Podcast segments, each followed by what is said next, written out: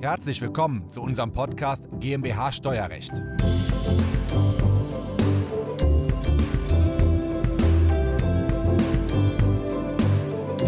Sie möchten sich als stiller Gesellschafter an einer GmbH beteiligen und es stellt sich jetzt die Frage, ob als typisch stiller oder atypisch stiller Gesellschafter. Ich zeige Ihnen nun die Vor- und die Nachteile beider Beteiligungsformen auf und welche Vor- und Nachteile sich jeweils aus Sicht der GmbH ergeben. Diese Folge ist der Audiomitschnitt unseres YouTube-Videos. Das Video verlinken wir Ihnen in der Beschreibung. Mein Name ist Christoph Jun, ich bin Steuerberater in Köln und unsere Kanzlei hat sich spezialisiert auf das Unternehmenssteuerrecht, insbesondere die Besteuerung von GmbHs. Was ist eine stille Beteiligung? Naja, ähm, ein Gesellschafter ist zu 100% an einer GmbH beteiligt und jemand anderes beteiligt sich mit einer Geldeinlage in die GmbH ja, als stiller Gesellschafter an eben dieser Kapitalgesellschaft. Dann hat er fortan ein Recht auf Beteiligung an zukünftigen Wertsteigerungen des Betriebsvermögens der GmbH und auch an der Beteiligung der laufenden Gewinne. Die stille Gesellschaft ist im HGB geregelt, dort im 233 fortfolgende. Häufig wird die Frage gestellt, ob sich ein GmbH-Gesellschafter selbst an seiner eigenen GmbH beteiligen kann. Und die Antwort ist natürlich. Wir haben schon Strukturen in unserer Kanzlei aufgesetzt, wo sich der Gesellschafter an seiner eigenen GmbH zu 99,9 Prozent als stiller Gesellschafter, in dem Fall war es eine atypisch stille Gesellschaft, beteiligt hat und damit 99,9 Prozent der operativen Gewinne abgesaugt hat als stiller Gesellschafter und in der GmbH selbst nur 0,1 Prozent der Gewinne zurückgeblieben sind. Das haben wir gemacht über eine atypisch stille Gesellschaft, würde aber genauso auch funktionieren über eine typisch stille Gesellschaft.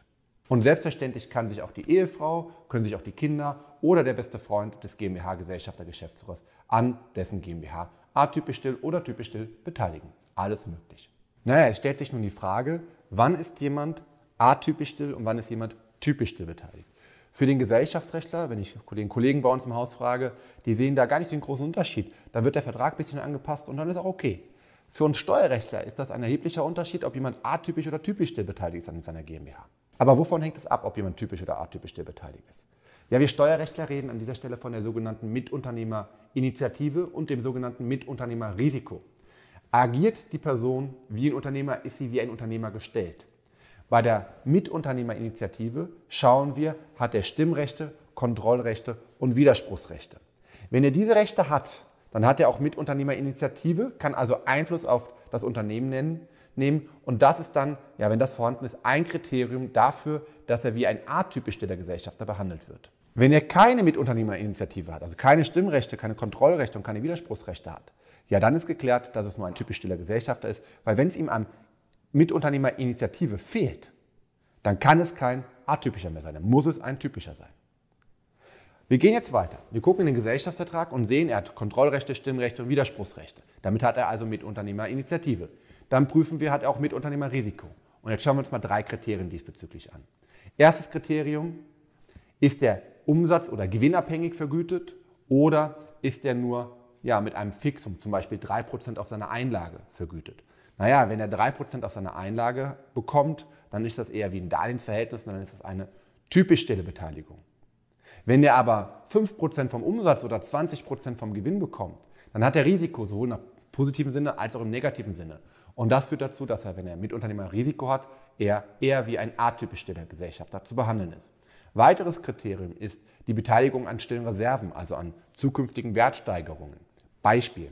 Die GmbH hat einen Wert von 900 Euro, der stille Gesellschafter legt zusätzlich 100 Euro ein in das Vermögen der GmbH. Dann ist die GmbH 1000 Euro wert und der stille Gesellschafter ist daran mit 10% beteiligt. Dann würde er im Zweifel auch 10% der Erträge bekommen, ja, der laufenden Gewinne.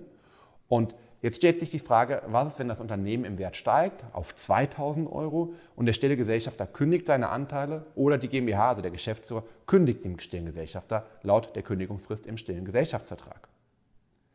Bekommt er jetzt eine Abfindung von 10% von eben 2000 Euro, wären es 200 Euro, oder bekommt er nur seine Einlage zurück von damaligen 100 Euro?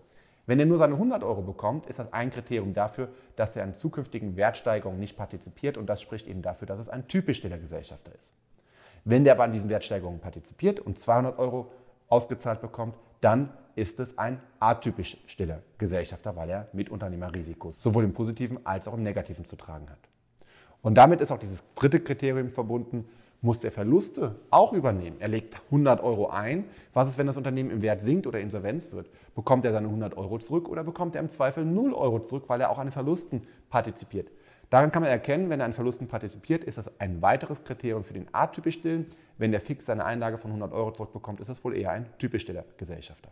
Wir merken die Kriterien, weil man atypisch und weil man typisch ist, ja, die kann man nicht klar trennen. Das ist ein, la, ein gleitender Übergang. Wenn Sie also sich für eins entschieden haben, dann geben Sie doch dem typisch stillen Gesellschafter möglichst keine Stimmrechte und möglichst keine Beteiligung an Stimmreserven und wenn es geht auch eine fixe Vergütung. Wenn Sie aber unbedingt eine atypisch stille Struktur haben wollen, geben Sie ihm möglichst viel Stimmrechte, eine Beteiligung an Stimmreserven, eine Beteiligung an den Verlusten, die muss er dann übernehmen und natürlich eine gewinnabhängige Vergütung. Und wie verhält sich das nun steuerlich? Reden wir zunächst über die typisch stille Beteiligung. Welche Vorteile haben wir? Ja, das kann sehr attraktiv sein, diese typisch stille Beteiligung. Erstens können wir die Gewinneranteile, also die Gewinnanteile, die der stille Gesellschafter bekommt, als Betriebsausgabe voll abziehen bei der Körperschaftssteuer und sparen damit ca. 15% Körperschaftssteuer, 15% Gewerbesteuer und wir müssen die Gelder ja auch nicht ausschütten, weil wir haben sie ja an den stillen Gesellschafter gezahlt, nochmal 25% ja, Kapitalertragssteuer. Wenn man das ausrechnet, haben wir eine Steuerersparnis von ca. 50% aus Sicht des GmbH-Gesellschafters. Gleichzeitig sind aber diese Erträge Einkünfte aus Kapitalvermögen bei dem typisch stillen Gesellschafter nach 20 Absatz 1 Nummer 4. Und Einkünfte aus Kapitalvermögen werden vom Grundsatz her bekanntlich nur mit 25 Prozent besteuert. Das heißt, wir ziehen auf der einen Seite die Gewinnanteile des stillen Gesellschafters mit 50 Prozent ab. Und beim typisch stillen Gesellschafter werden die Gewinnanteile nur mit 25 Prozent Kapitalertragssteuer besteuert. Und daraus ergibt sich ein erheblicher Steuervorteil. Aber Vorsicht, wir bekommen diesen besonders niedrigen Steuersatz nicht, wenn die GmbH die Vergütung an einen stillen Gesellschafter zahlt, der selbst noch als GmbH-Gesellschafter zumindest 10% an der GmbH selbst beteiligt ist. Das ist geregelt in 32d Absatz 2. Das heißt, eine Gestaltung könnte sein, dass der GmbH-Gesellschafter sich nicht selbst typisch still an der GmbH beteiligt, sondern seine Frau, seine Kinder oder sein bester Freund. Aber auch dann gibt es eine Regelung in 32d Absatz 2, die besagt, wenn nicht der GmbH-Gesellschafter, sondern leider seine Frau sich typisch an der GmbH beteiligt, bekommt auch die Ehefrau diesen besonders niedrigen Steuersatz von 25 Prozent nicht, sondern auf diese Erträge den normalen tariflichen Steuertarif von 42 Prozent bezahlen. Ja, weil sie dem Ehemann, der ja der GmbH-Gesellschafter ist, eine nahestehende Person ist. Sie sind ja verheiratet. Das heißt, in der Regel bekommt der typisch stille Gesellschafter diesen niedrigen Steuersatz von 25 Prozent immer nur dann, wenn ein fremder Dritter der GmbH diese Geldeinlage zur Verfügung gestellt hat und dieser fremde Dritte ja, diese Vergütung bekommt, dann partizipiert er von diesem 25% besonders niedrigen Steuersatz.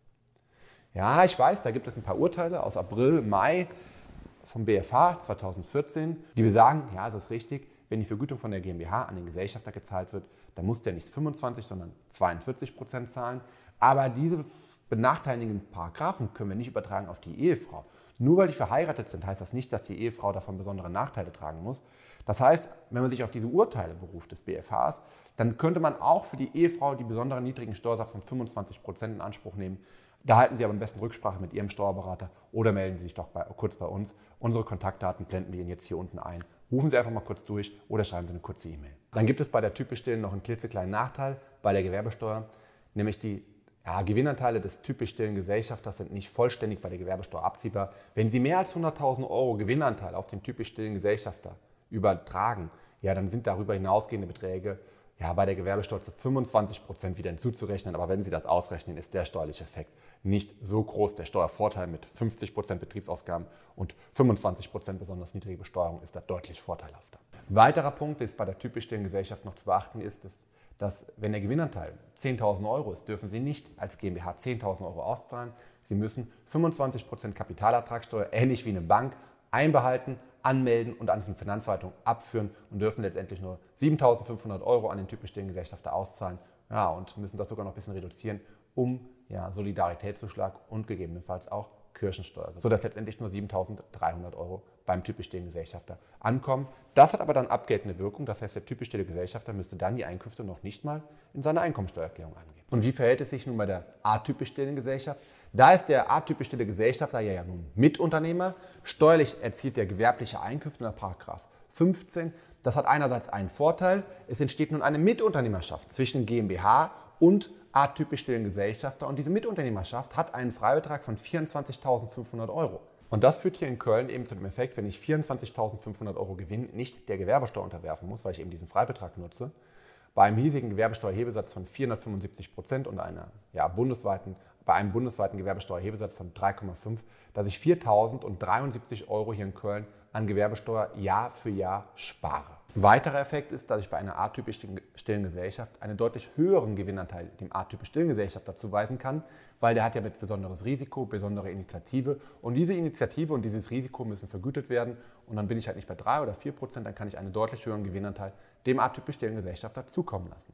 Weiterer Vorteil ist, ich habe diese minimale gewerbesteuerliche Hinzurechnung nicht, die ich eben genannt habe, wenn ich dem atypisch stillen Gesellschafter Gewinnanteile von über 100.000 Euro zukommen lasse. Da gibt es keine Hinzurechnung bei der Gewerbesteuer. Kommen wir zu den Nachteilen der atypisch stillen Gesellschaft. Und da gibt es einen ganz klaren Nachteil. Sie dürfen oder Sie sollten keine Person atypisch still an Ihrer GmbH beteiligen, die in irgendeiner Art und Weise Vergütung von der GmbH bekommt. Also beteiligen Sie sich bloß nicht an Ihrer eigenen GmbH, wenn Sie von der GmbH zum Beispiel Geschäftsführervergütung bekommen. Oder wenn Sie der GmbH eine Immobilie vermieten und Sie bekommen dafür ja, Mieteinnahmen oder irgend, irgendwas anderes. Weil alle Vergütungen, die der atypisch stille Gesellschafter zusätzlich noch von der GmbH bekommt, sind sogenannte Sonderbetriebseinnahmen, können dann nachher im Effekt bei der Gewerbesteuer nicht abgezogen werden, werden über die Sonderbetriebseinnahmen wieder den gewerblichen Einkünften zugerechnet und so weiter und so fort. Das hat erhebliche Nachteile. Also beteiligen Sie bitte bloß keine Person an Ihrer GmbH als atypisch stillen Gesellschafter, wenn der noch irgendwelche anderen Arten von Vergütungen von der Gesellschaft bekommt. Weiterer Nachteil ist, ja, Steuerlich ist das eine Umwandlung, weil wir kommen ja jetzt von einem GmbH-Steuersubjekt in eine Mitunternehmerschaft. Ja, quasi ein Einkommensteuersubjekt. Das ist eine Art Umwandlung. Hierfür müssen wir einen Antrag stellen auf Buchwertfortführung nach 24 Umwandlungssteuergesetz.